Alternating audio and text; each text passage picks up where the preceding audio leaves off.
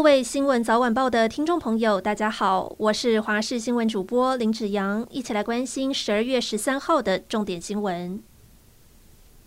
高虹安涉嫌诈领助理费案，检调不止查扣高虹安办公室所有助理的薪资清册。根据《镜周刊》报道，高虹安在选举期间曾经多次找来相关人士密谈，并且要求删除做账相关的资料。不过对此，高虹安郑重反驳，要外界不要过度渲染。遭到吹哨者前民众党员林冠年批评是避重就轻，更质疑高虹安当选新竹市长后迟迟不辞立委，是刻意躲在立法院保护伞下规避检调追查。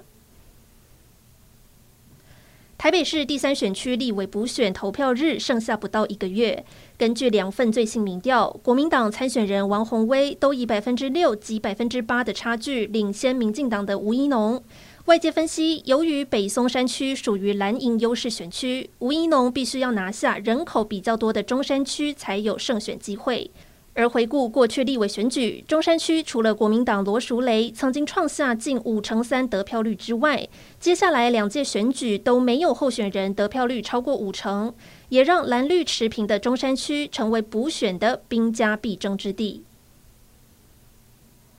最近，中国又无预警禁止我国食品进口，糕饼业者也遭到波及，包含凤梨酥名店嘉德糕饼业者发布声明，主张始于台湾，深耕台湾。今天，位在台北市的门市大排长龙，就有不少民众表示支持业者的理念。还有义美食品也在出口中国时碰壁，义美总经理高志明表示，中国要求的补件内容部分涉及工厂机密，两年前就放弃补件。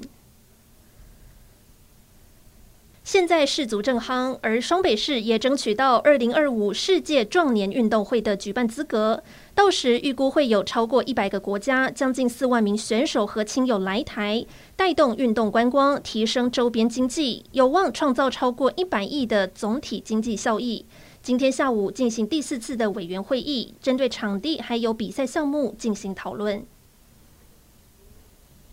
全国各地气温明显下降，不过保暖身体哪一个部位比较有效呢？中医师表示，头部散热快，年纪比较大的人需要注意头部保暖。另外，有医师指出，围围巾时脖子后方要围住，才能够抵挡寒气。不过，保暖效果最好、最快速的，则是在脚底，因为脚底穴道多，只要脚底一暖，全身就会暖起来。另外，要用暖暖包的话，医师建议可以放在脚底、腰部两侧，还有肚脐下方。